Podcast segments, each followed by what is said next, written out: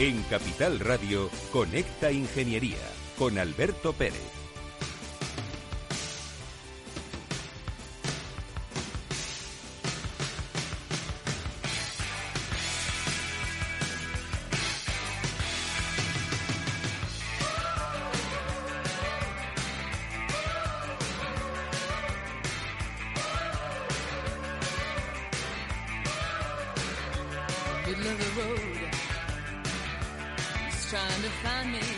Buenos días, España. Buenos días, ciudadanos. Estás escuchando Conecta Ingeniería. Programa del Cogitín. En Capital Radio. Let's go.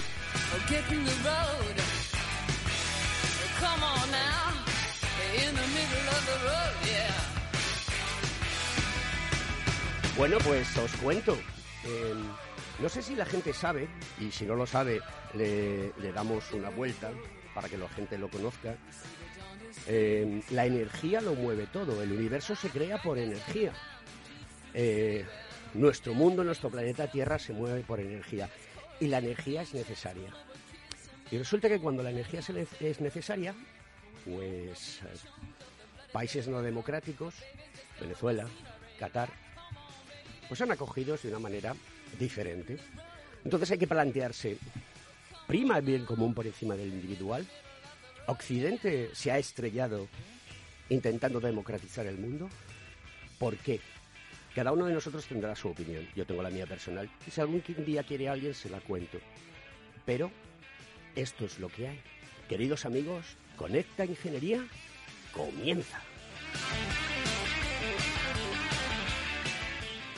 Según sondeos realizados por colegios profesionales, las licencias registran plazos de tramitación superiores a los 18 meses. Los encuestados afirman tener sentimientos de impotencia por los retrasos inaceptables y gravosos. En eCity, las licencias ya no son un problema. Gestionamos con celeridad tu licencia o declaración responsable de modo presencial o telemático. Te garantizamos trato personalizado, seguridad y solvencia. eCity es una entidad colaboradora urbanística del Ayuntamiento de Madrid con más de 10 años de experiencia. Solicita información, tu EQ de confianza, www.ecity.es. También puedes llamar al teléfono 914514499 o visitarnos. Estamos en la calle Jordán número 14 de Madrid. Acceso por el Colegio Oficial de Ingenieros Técnicos Industriales de Madrid. ¿Quieres ser empresa colaboradora del Cogitim? Gracias al convenio gratuito tendrás multitud de ventajas para tus empleados aunque no estén colegiados, tales como descuentos en formación presencial y online, acceso a proempleo para que puedas encontrar el perfil que más se adecue a tus necesidades y aparición en nuestras publicaciones y web, entre otras. Hoy más que nunca, colaboremos juntos. Puedes llamarnos al 91 448 2400.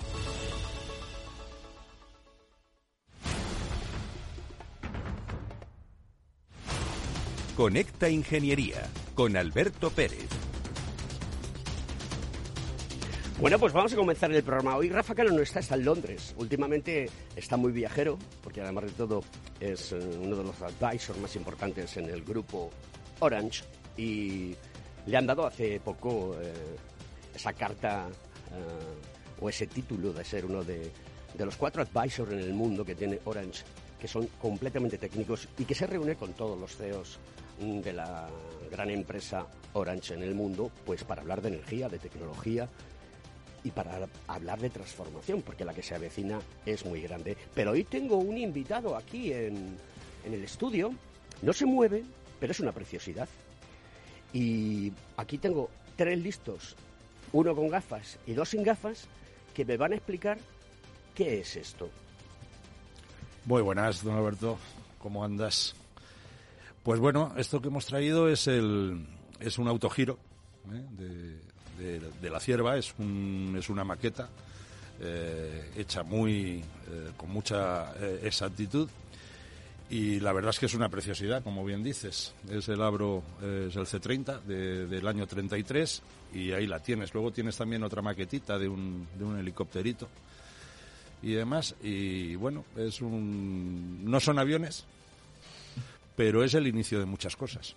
Efectivamente, es el inicio de muchas cosas. Y entre estas cosas, por justicia debemos de poner encima de la mesa que Juan de la Cierva era un ingeniero muy potente que ahora mismo alguien, por intereses eh, malvados, intenta que se le mm, meta en un entorno que no es cierto. Juan de la Cierva no participó en la guerra civil, eso está históricamente demostrado por muchos asesores que tenga el gobierno y que quieran sacar eh, de las calles eh, a personas como Juan de la Cierva, que lo único que hizo en su vida fue trabajar. Y además de todo murió en el año 36. Y eso no la sabe la gente, pero como le cuentan las cosas, las fake news se las cree todas.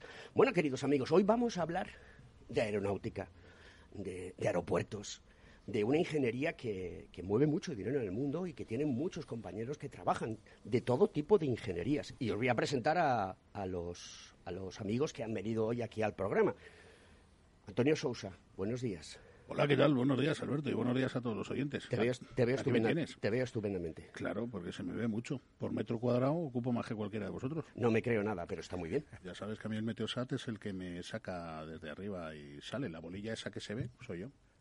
Antonio Rodríguez Ricardo, que es eh, ingeniero aeronáutico, ya estuvo en nuestro programa hace unos días, eh, lo pasamos muy bien, nos divertimos y nos va a venir a contar qué se hace en el mundo aeroportuario y en el mundo de la aviación y cuál es el futuro, porque eh, las tendencias, todos los que leemos un poquito sobre estas cosas, dicen que el mundo de la aeronáutica y el mundo aeroespacial es el futuro, porque el ser humano quiere salir hacia afuera. Sí, que se quiere salir hacia afuera y se quiere viajar y se tiene una sociedad que es evidentemente de consumo y donde el turismo y otros y los bueno los, vuelos de negocio eh, en un momento determinado podrían sustituirse, ¿no? Por videoconferencia, pero el turismo evidentemente mientras no tengamos una realidad virtual con una playa en casa, pues eh, va a ser difícil que no queramos movernos, ¿no? Esas cosas llegarán. Y luego tenemos a, Jesús Villarroel, que también es ingeniero aeronáutico. Eh, buenos días a todos. ¿Qué tal? Bien, eh, probando una experiencia nueva, he estado en la radio. Pues está estupendo porque vamos a divertirnos y por lo tanto nuestro querido amigo Félix el Duende nos va a comenzar con esa musiquilla que ponemos siempre y comenzamos. Escuchas Conecta Ingeniería con Alberto Pérez.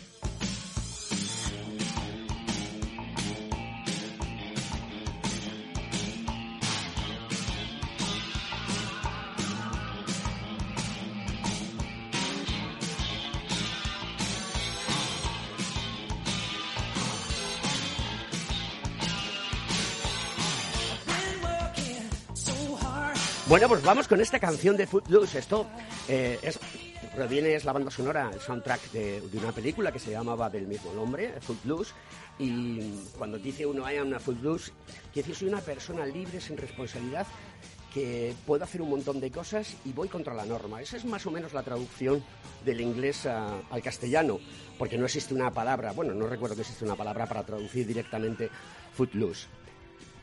Chicos, contarme, porque estamos hablando de ingeniería aeroportuaria. ¿Cuán de importantes son los ingenieros en el mundo de la aviación y del mundo aeroportuario? Jesús.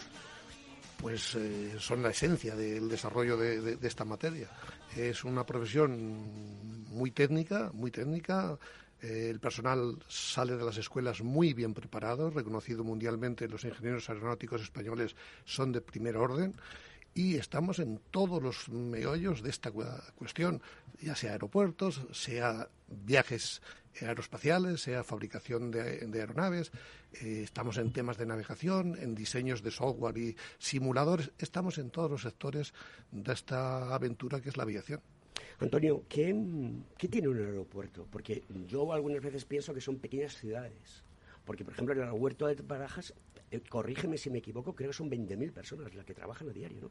Eh, en el aeropuerto de Barajas hay del orden de, no sé en estos momentos exactamente, pero hay del orden de las 60.000 tarjetas de seguridad despedidas. Es decir, más o menos la cifra que tú dices de 20.000 puede ser eh, trabajando hoy. Es decir, que, que, sí. es una ciudad había, había alguien que dijo en su momento de que los aeropuertos eran una especie de centros comerciales donde, donde aterrizaban y despegaban aviones, ¿no? Entonces, es una ciudad en sí, tiene absolutamente de todo. Barajas tiene hasta tren, es decir, no solamente aviones, sino que tiene hasta tren, un tren sin conductor, eh, un eh, algo que lleva ya desde el año 2004, me parece recordar, y que ya no tenía conductor en el 2004, ahora que hablamos de drones y cosas por el estilo.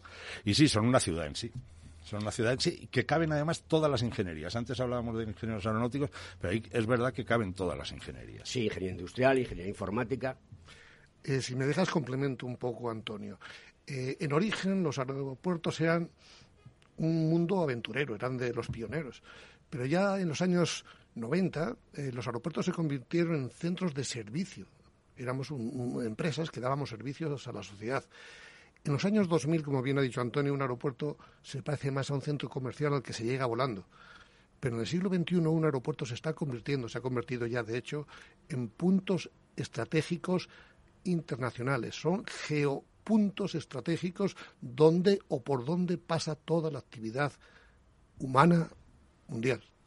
Estamos hablando de una infraestructura crítica. Sí, por supuesto.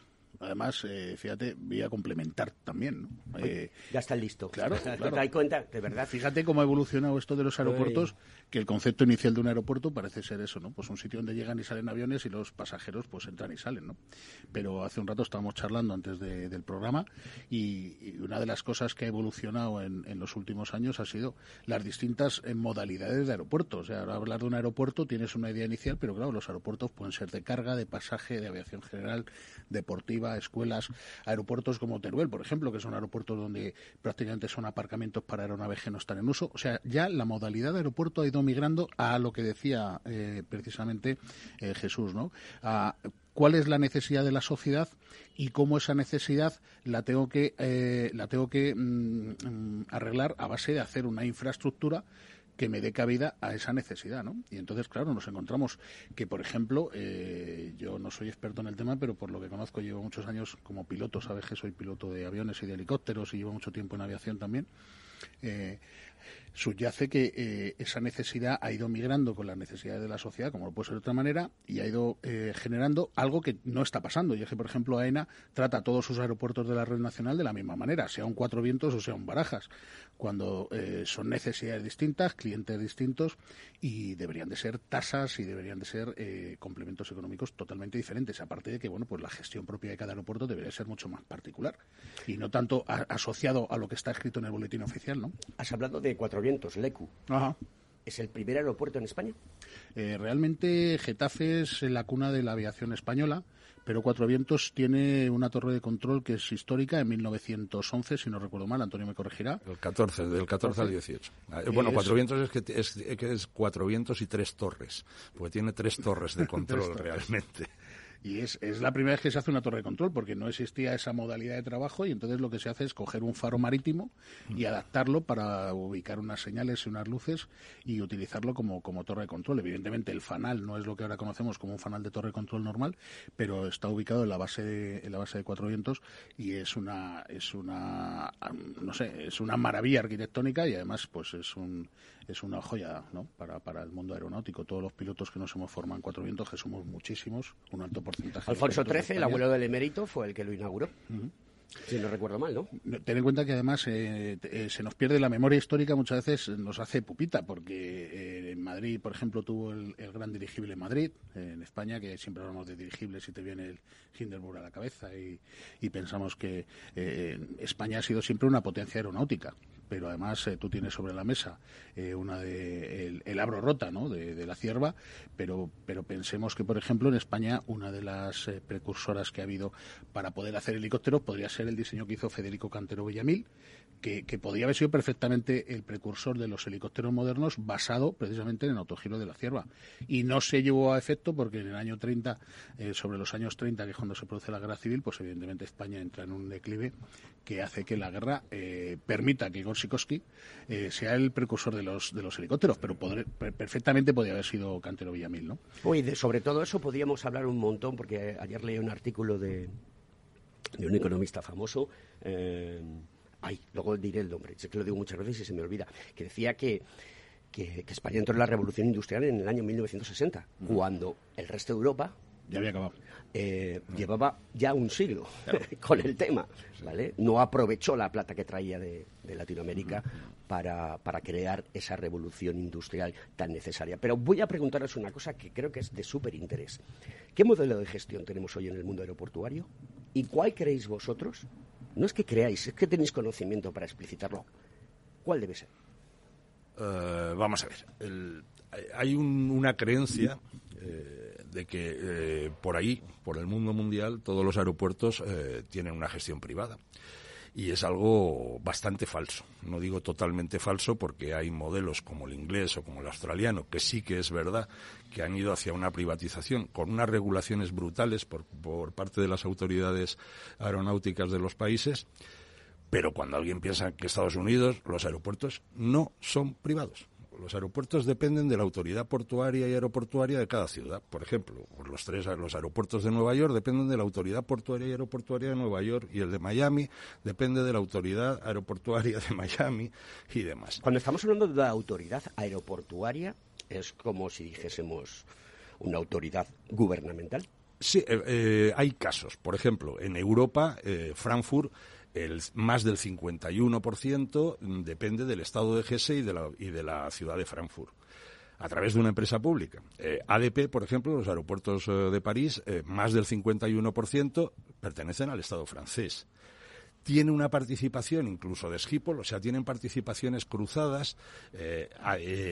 París y Schiphol, Amsterdam, tienen participaciones cruzadas, lo cual viene muy bien porque como además hay una alianza estratégica de las dos compañías, entre KLM y, Air France, eh, la alianza estratégica de las compañías se, se, extrapola también a los aeropuertos y eso es muy bueno. Pero aquí ha habido una tendencia que teníamos que privatizarnos, teníamos que privatizarnos, al final se ha privatizado al, 50, al 49%.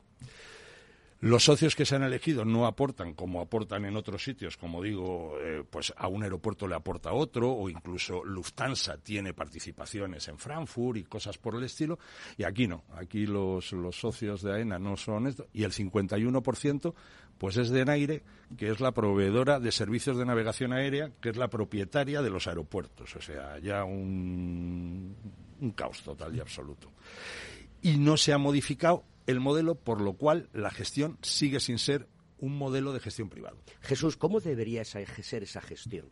Porque lo que estamos hablando es un tema muy importante. Todos conocemos, los que estamos en el mundo de la tecnología, porque el mundo aeroportuario también es tecnología, porque está incorporando muchísimas cosas, pues que las cosas con arena son complicadas. ¿Cómo debería de ser el futuro, que es ahora, de una gestión que sirviese al ciudadano?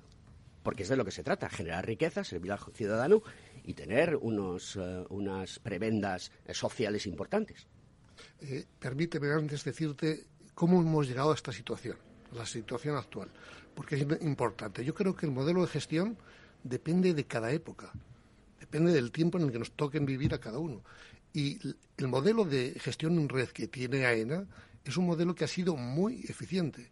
Cuando hablamos de aeropuertos privados, como dice Antonio, en modelo europeo o semiprivados o pseudo privados, eh, no debemos perder de vista que en España el modelo público ha servido para crear una red de aeropuertos que si no es la primera de Europa, seguro que sí lo es, pero probablemente una de las primeras redes de aeropuertos del mundo.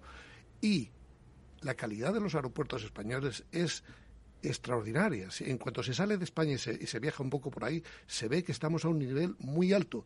Y lo principal de esto, no le ha costado un euro directamente al ciudadano español, al ciudadano general español. Todo ha salido de la gestión que mejor o peor se ha hecho desde AENA del ciudadano que viaja, de las tasas, de los ingresos que origina el ciudadano que viaja. Es decir, cuando se habla de aeropuertos privados o pseudo privados en el extranjero, estamos viendo que la participación local de la sociedad pone dinero en esos aeropuertos. En España, no. Aquí hay del orden de 32 aeropuertos en, en nuestro país donde nadie de su entorno próximo ha puesto un euro directamente para su gestión y su construcción y sin embargo tienen una instalación de primerísima magnitud.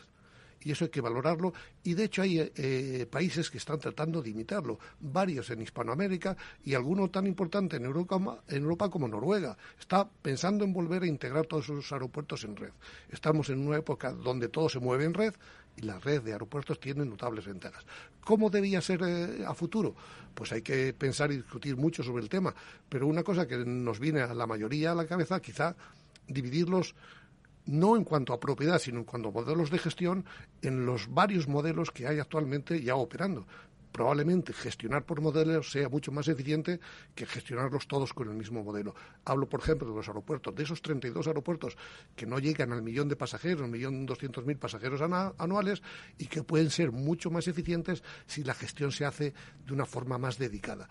Pero, pero no mucho más cercana, efectivamente. Es decir, eh, eh, tenemos que adaptarnos a cada una de las situaciones y tenemos que proporcionar eh, Optimizar cada una de las secciones de, las tipologías de aeropuertos que hay. Antonio Sousa. No, que además no son tantas. Estamos hablando que los modelos de aeropuertos eh, que hoy en día conviven en la sociedad eh, no son tantos, ¿no? Hay aeropuertos de interés general como Barcelona o, o Palma o Valencia, eh, Madrid, que son eh, de un tipo, hay aeropuertos como Sabadell, Cuatro Vientos, etcétera, que son de otro tipo, luego tienes aeropuertos, pues, no sé, como Logroño o Burgos, o incluso no sé si meter en el mismo cuezo a Santiago Compostela, por ejemplo, que bueno, pues son aeropuertos que requieren, pero estamos hablando de que puede haber, y luego aeropuertos tipo Teruel, que aunque la gestión es fuera de la red de, AENA, evidentemente, pero están en territorio nacional y mm, eh, podríamos aportar desde la red nacional de AENA aeropuertos del tipo de Teruel, ¿no? Que, hagan un...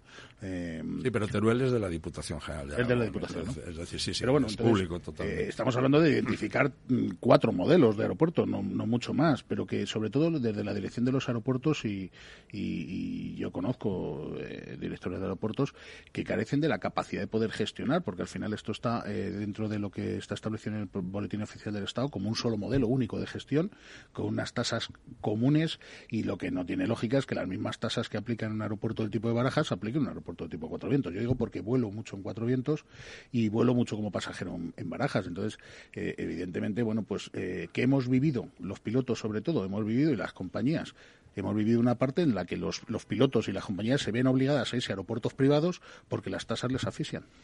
Bueno, queridos amigos, ya veis lo interesante que está lo que nos están contando hoy nuestros invitados, pero tenemos que dar paso a la publicidad. Félix, cuando tú quieras.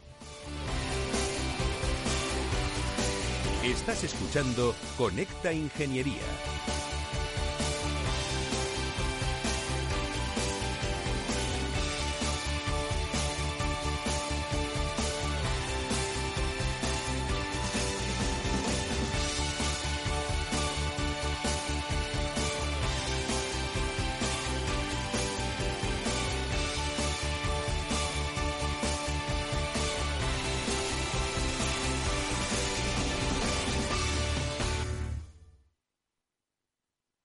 Más es incorporar inteligencia artificial e innovación tecnológica a las inversiones. Mucho más es añadir a esa innovación la experiencia de 35 años dedicados a la inversión y a los inversores. En Renta 4 queremos ofrecerte mucho más. Por eso evolucionamos, para que no tengas que elegir. Más experiencia, más innovación. Renta 4 Banco. ¿Quieres más?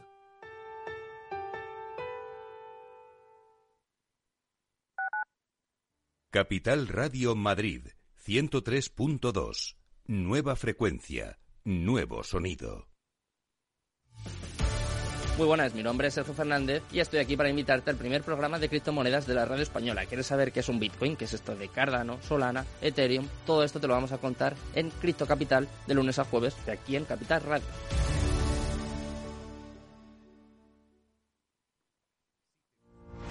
Los jueves de 3 a 3 y media en Capital Radio, Gestión del Talento, el escaparate de la formación para el empleo. Expertos formadores, agentes sociales y representantes de la Administración se dan cita en este espacio para impulsar el valor de la formación y el talento. Un espacio de Fundae, la Fundación Estatal de Formación para el Empleo, dirigido por José Joaquín Flechoso. Capital Radio 103.2 FM.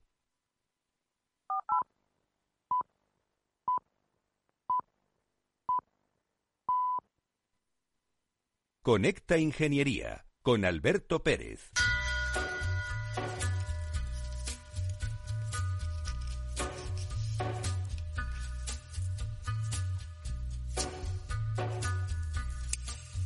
Hola Alberto, hola amigos radioyentes, ¿qué tal? ¿Cómo estáis? Bueno, eh, ¿sabéis qué día es hoy? Es el 18 de mayo de 2021 y ayer sabíais qué día era. Seguramente me vais a contestar que el 17 de mayo, una eh, cuestión muy clara, una pregunta un poco estúpida por mi parte, pero bueno, la verdad que sí, que era 17 mm, de mayo, pero algo más importante, y es que era el Día Mundial de Internet, que se celebró por primera vez el 25 de octubre del 2005, con un notable éxito de participación. Poco tiempo después, la Cumbre de la Sociedad de la Información, celebrada en Túnez en noviembre de 2005, decidió proponer a la ONU la designación del 17 de mayo como Día Mundial de las Telecomunicaciones y de la Sociedad de la Información, lo que al final se trasladó a esta fecha del 17 de mayo. Pero hoy, eh, querido Alberto, nos vamos a centrar en un tema muy importante para la salud, y es que se ha creado un tatuaje que brilla para desvelar el oxígeno en la sangre. Eh, investigadores eh, han creado un material basado en seda que se puede colocar debajo de la piel y que cambia de intensidad según se exponga a diferentes niveles de oxígeno en la sangre.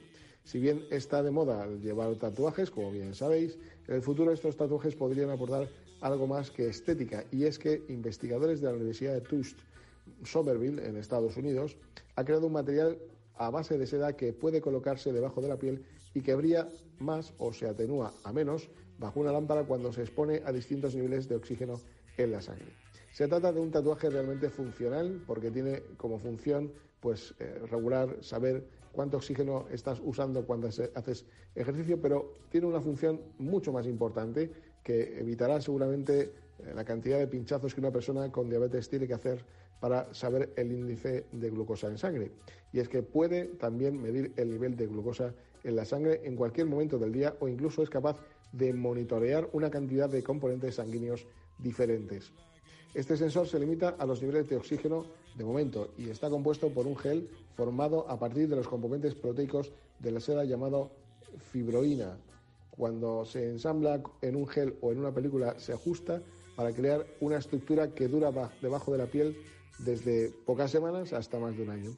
Y cuando la cera se descompone, se expulsa por el cuerpo.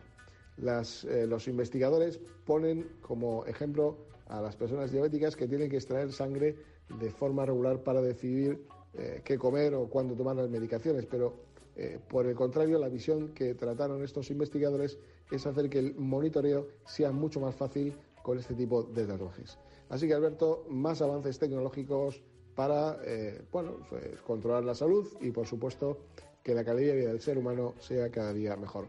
Muchas gracias, compañeros. Hasta el próximo miércoles. Un abrazo. Pues nos vemos el próximo miércoles, eh, Javier Fon. Por fin, Javier Donati ha conseguido ya estar en directo escuchándonos. Le mandamos un fuerte abrazo desde aquí. Javier, ¿qué tal? ¿Cómo estás, hermano? Eh, un fuerte abrazo. Cuídate mucho. Porque además de todo, él es ingeniero aeroespacial y de esto sabe un montón. Qué pena que no pueda estar con nosotros hoy y contarnos también historietas que serían muy, muy interesantes. Eso es. Pues fijaros si es importante el mundo aeronáutico, porque vamos a hablar ahora de tecnología y de sostenibilidad. Hoy en día la palabra sostenibilidad es la palabra más manida en el entorno. Vamos a hablar de energías renovables, vamos a hablar de seguridad aérea, porque fijaros este breaking news que tengo delante de la mesa. Las cajas negras del avión chino siniestrado sugieren que fue estrellado a propósito. Fuentes de la investigación han revelado a The Wall Street Journal que los datos muestran que alguien, posiblemente un piloto o otra persona, se abrió paso a la fuerza en la cabina y envió un Boeing 737 800 en caída picada. Murieron 132 personas. ¿Cómo puede ayudar la tecnología dentro del mundo aeroportuario, los aviones, eh, todo el tema aeroespacial a que esto no ocurra? ¿Os habéis quedado? Cuando hablamos de accidentes de aviación, voy a hacer un inciso y es el siguiente tendemos a pedir responsabilidades a los aeropuertos. Hay que pensar que los aeropuertos no son nada más que el sitio donde se baja y se sube, ¿no? Sí. Pero al final eh, las compañías y, las tripulaciones son las que tienen la última responsabilidad. Y, eh, más en, y más en accidentes de este tipo que, que han sucedido en ruta, ¿no? Es decir, que, que ni siquiera los sistemas de navegación mm, realmente tienen un Normalmente todos los accidentes de aviación eh, son un cúmulo de, circunstancias que, se concatenan. Eh, nunca es muy raro un accidente de aviación en el que por un motivo solo. Es decir, pues eh, se han producido dos o tres cuestiones al mismo tiempo. Hoy en día es verdad que la técnica hace que todos los sistemas sean redundantes, que haya un montón de seguridades, pero pero de vez en los automatismos no van a poder sustituir nunca al factor humano. Hmm. Nunca. La, actuación directa del piloto, del comandante, y la actuación indirecta o directa, pero camuflada de agentes eh, malintencionados, eh, no va a haber tecnología que pueda eliminarlo al 100%. De hecho, creo que se está intentando volver hacia atrás, es decir, que haya más factor humano para poder evitar y no estar siempre en manos de la tecnología. Es decir, es la frase famosa de men in the loop o men on the loop. Eso es la diferencia entre una cosa y otra. Bueno, vamos a dar a la cuña publicitaria siguiente. ¿Estás colegiado en el Cogitim? ¿Piensas que por Novisar no necesitas la colegiación? El colegio es tu mejor aliado. Siempre estará en tu desarrollo profesional, ofreciéndote servicios como asesoramiento técnico, legal, laboral y fiscal, además de numerosas herramientas competitivas como formación presencial y online, acreditación de PC ingenieros, software técnico, networking y otras muchas. Porque creemos que trabajando juntos podemos construir una sociedad mejor. Colégiate. Más información en www.cogitim.es.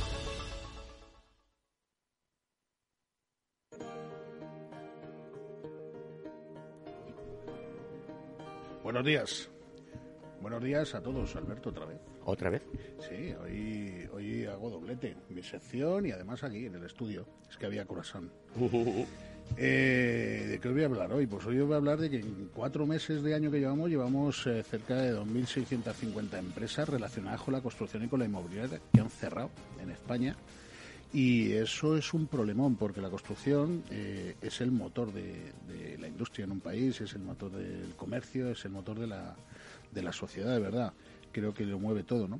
Y estamos viendo que hay dos factores fundamentales que son los que nos están llevando a esto, y es por un lado la falta de materias primas y el, y el elevado precio de, las mismas, y por otro lado la falta de mano de obra.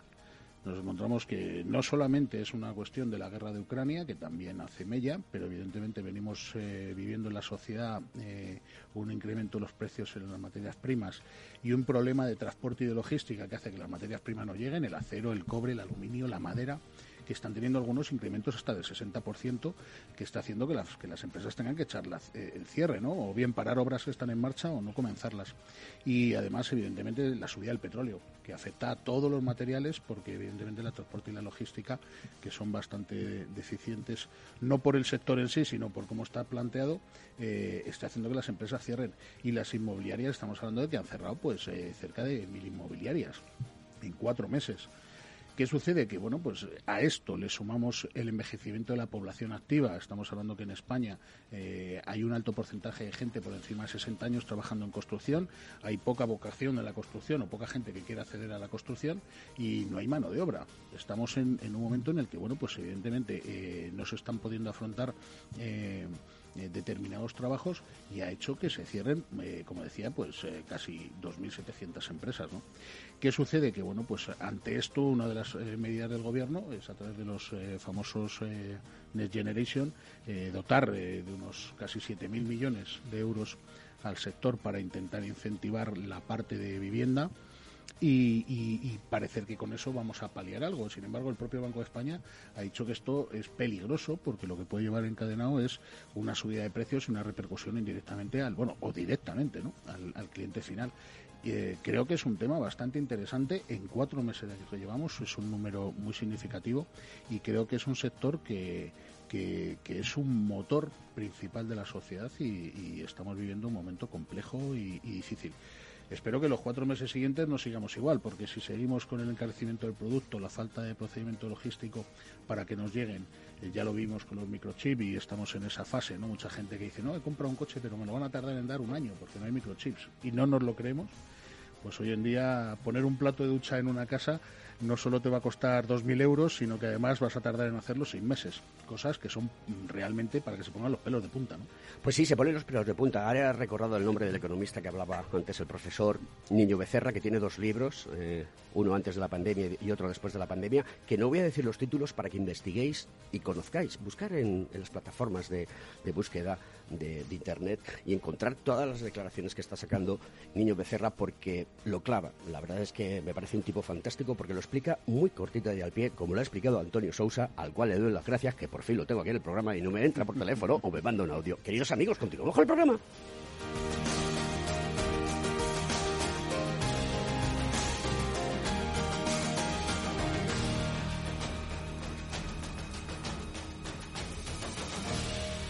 Estás escuchando Conecta Ingeniería.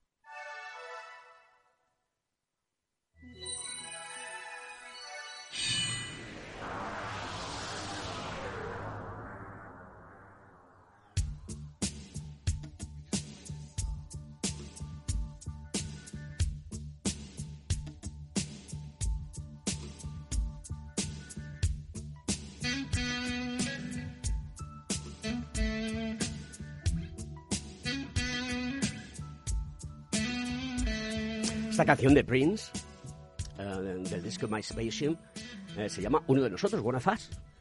Y es una canción que este hombre era profundamente religioso, pero si lees la letra eh, y la asimilas, tiene una connotación de duda, o al menos a mí eso me lo transmite. Yo no soy para nada religioso y tampoco creo en Dios. es una cuestión de, lo que mi vida me ha llevado a pensar y a estudiar sobre qué somos y por qué estamos aquí. Hablaremos otro día de esto. Pero sí os recuerdo que hace muchos años, los que sean más jóvenes no se acordarán, pero creo que los contertulios que tenemos en el programa sí se acordarán cuando José Bono le dijo al juez Garzón, es uno de nosotros.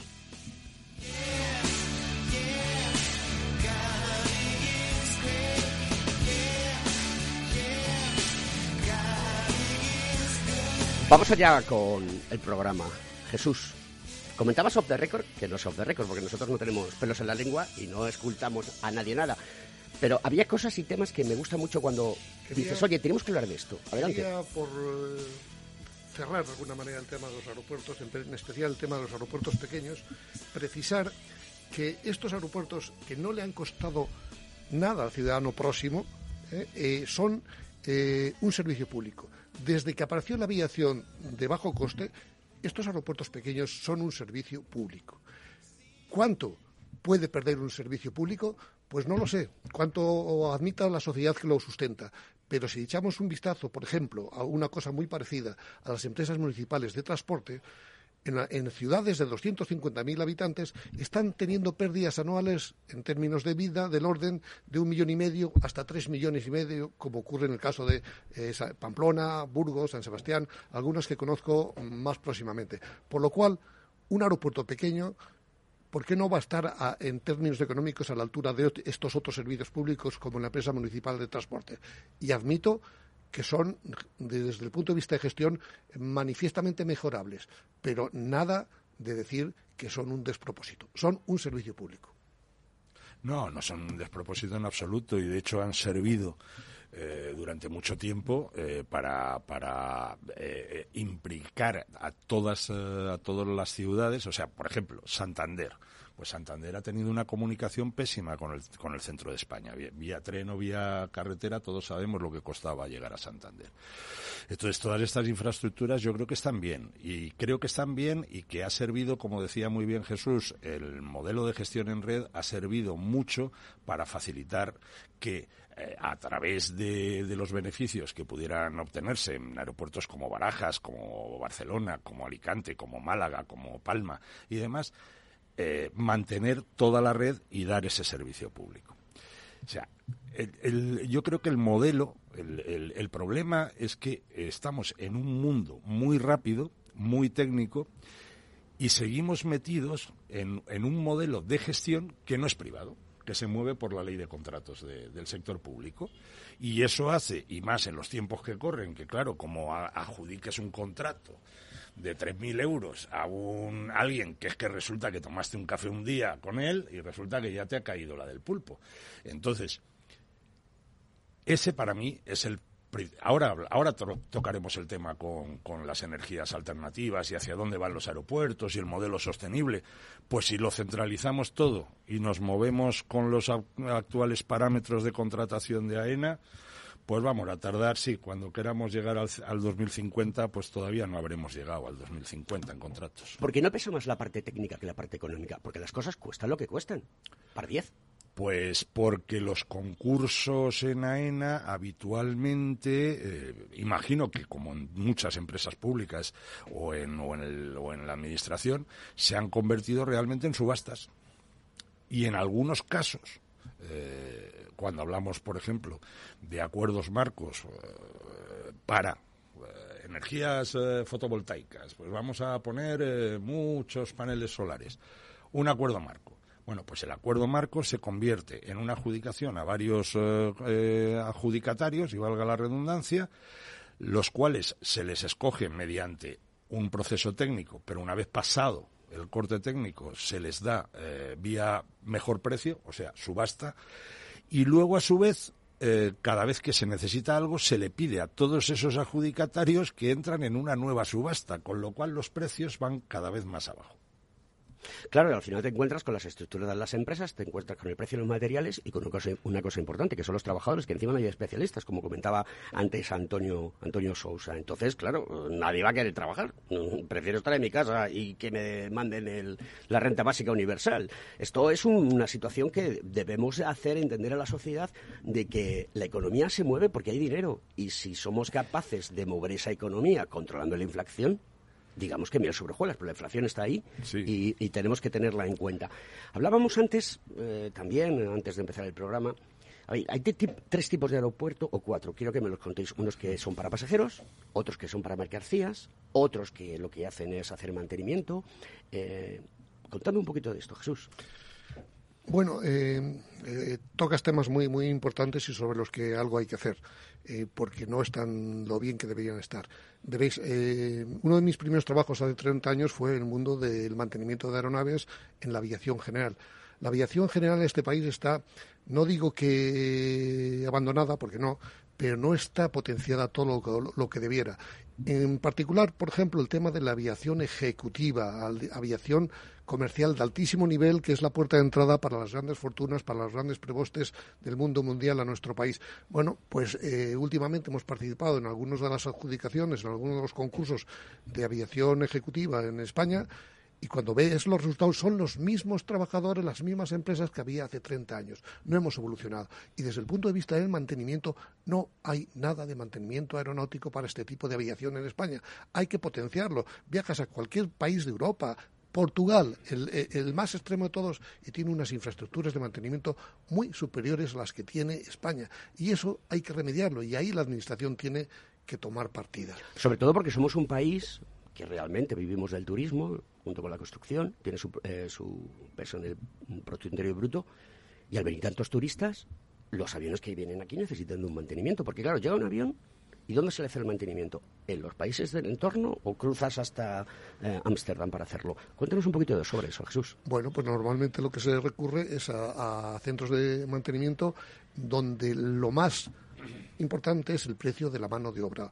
Y eso, eh, la mano de obra está, por desgracia, en, países más, más, baratos que el nuestro y donde se están llevando la mayoría de las eh, inspecciones eh, y revisiones mayores. Las A se hacen a pie de pista, pero ya desde las C, las D o los overhaul completo se están haciendo en centros de Turquía, de Egipto, hasta, hasta Marruecos.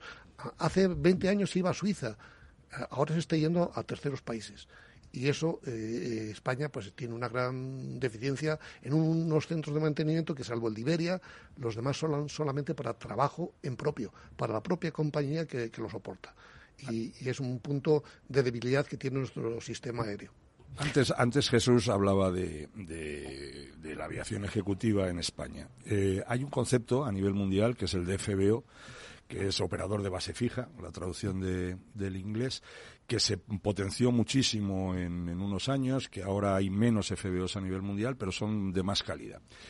En AENA, eh, el concepto que se tiene de FBO es de gestión del terminal ejecutivo. El concepto real de FBO como operador de base fija es una terminal con un hangar de mantenimiento donde se produce todo, la atención al avión y la atención al pasajero. Y si uno se va a Farnborough o se va a Le Bourget, uno puede entrar prácticamente con el coche en el hangar, se, ahí se sube al avión, lo hemos visto en películas en Estados Unidos, en Inglaterra, y de ahí sale a pista. En España no, en España el concepto que tiene AENA de FBO es un concepto meramente de gestión de terminal puro y duro. Entonces son conceptos que deberían de estar eh, eh, revisándose y adaptándose y generándose eh, negocio, porque el mantenimiento de aviones mm, de los llamados pequeños, pero que son aviones de 30 millones y de 40 millones y de 50 millones de dólares de precio, un Global, un Gulfstream y demás, se podría estar haciendo en España. Yo, eh, has tocado antes la, la, contratación del Estado y el por qué eso perjudica y nos perjudica. Y fíjate, hay una parte que, hay un dicho que dice, perro no come carne de perro y eso es el corporativismo llevado a muchas de las de las cosas de hoy en día ¿no? de nuestra sociedad. Pero en los contratos del Estado come carne perro come carne de perro. Y qué significa eso porque muchas veces cuando la gente que habla del procedimiento de contratación del Estado cree que es lo más eh, justo porque siempre se otorga al más barato. Eh, siempre hay un precio más barato porque nunca hay un fin para una empresa. Al final las empresas van bajando el precio y eso decae contra la garantía eh, de la calidad de la construcción, por poner un ejemplo, cuando hablamos de construcción o de los servicios, ¿no? Y eso significa que a medida que yo hago un proyecto y lo saco a ejecución pública y a contratación, y si lo pongo a 100 y se lo adjudico en 60, el siguiente proyecto que hago lo haré en 60 y se adjudicará en 40, el siguiente lo haré en 40 y se adjudicará en 20. Esto que parece muy ventajoso por lo económico a la sociedad en general, porque parece que el contrato del Estado va a ir siempre eh, aquilatando precios, lo que estamos es aquilatando eh, calidad, porque tú bien decías, Alberto, ¿no?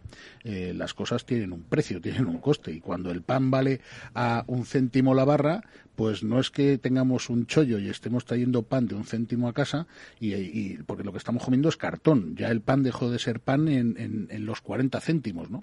Entonces, claro, el problema que hay con el contrato del Estado es que permite que eh, la parte técnica tenga un peso específico relativo, pero la parte económica tenga el mayor de esos pesos específicos, aunque se hagan una serie de, porcentajes y una serie de cálculos para adjudicación, pero al final, perro come carne de perro en la contratación del Estado y vamos en perjuicio de los servicios al ciudadano.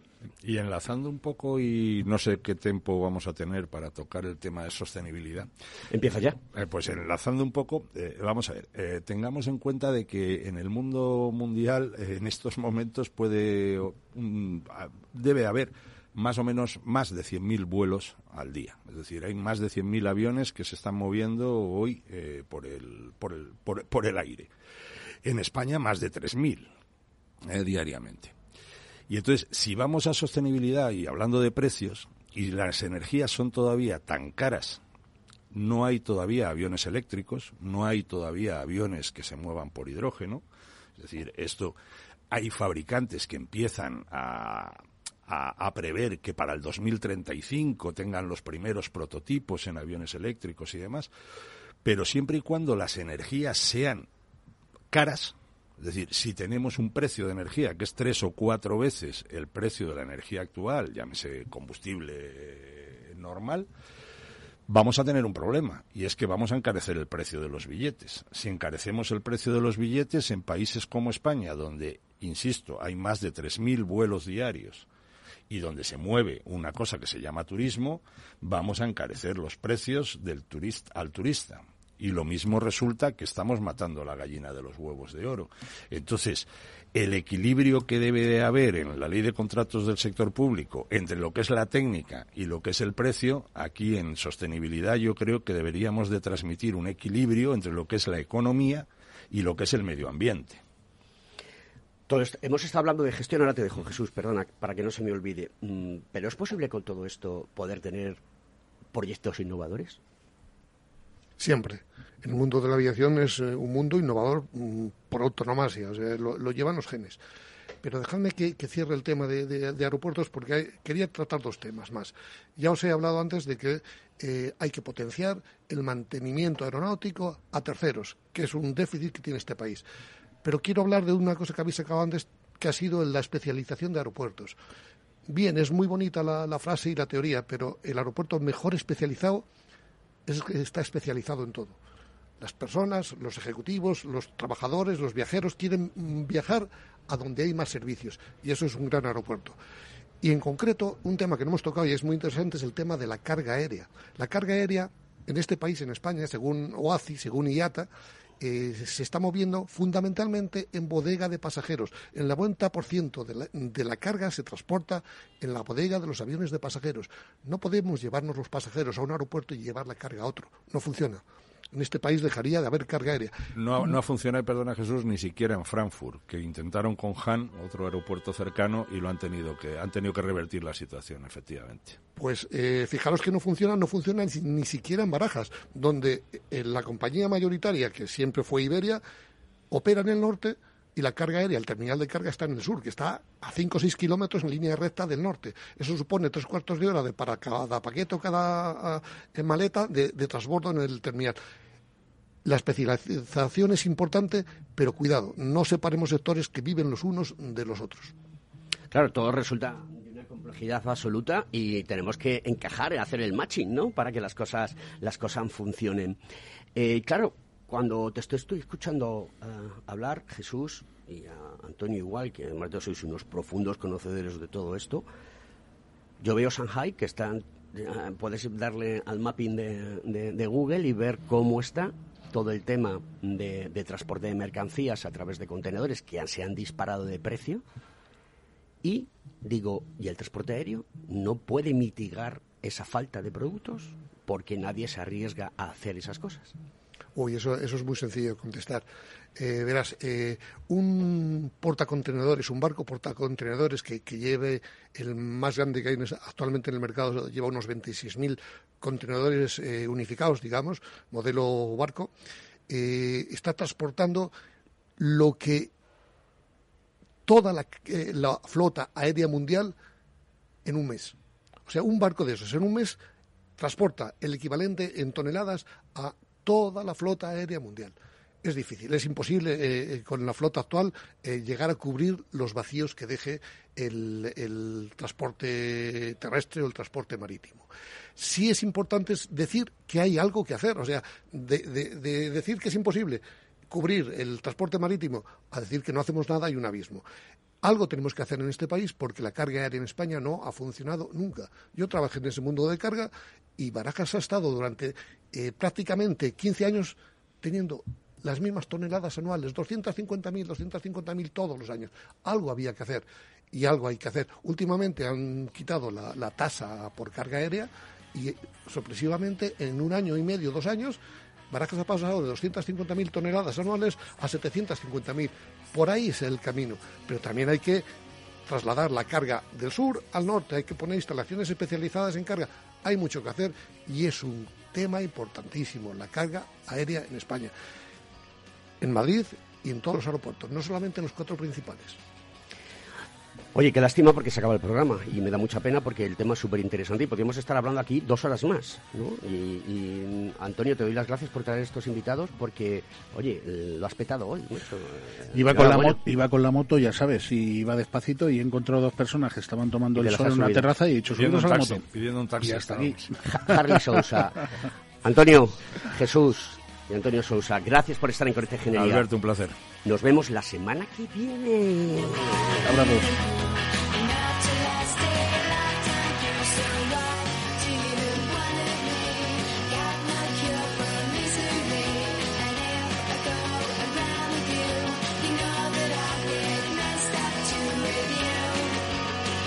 Capital Radio, Conecta Ingeniería con Alberto Pérez.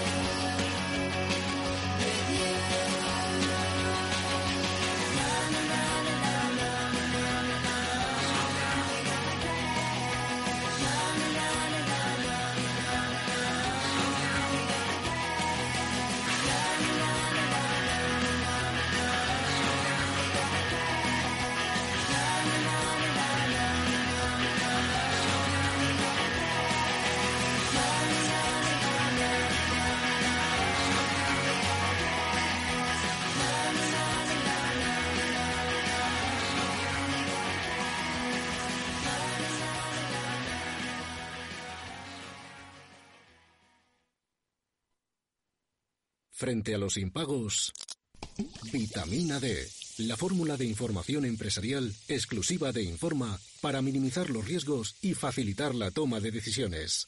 Descubre Data Powered by Informa, la solución perfecta para tu negocio. Consulta al especialista en Informa.es.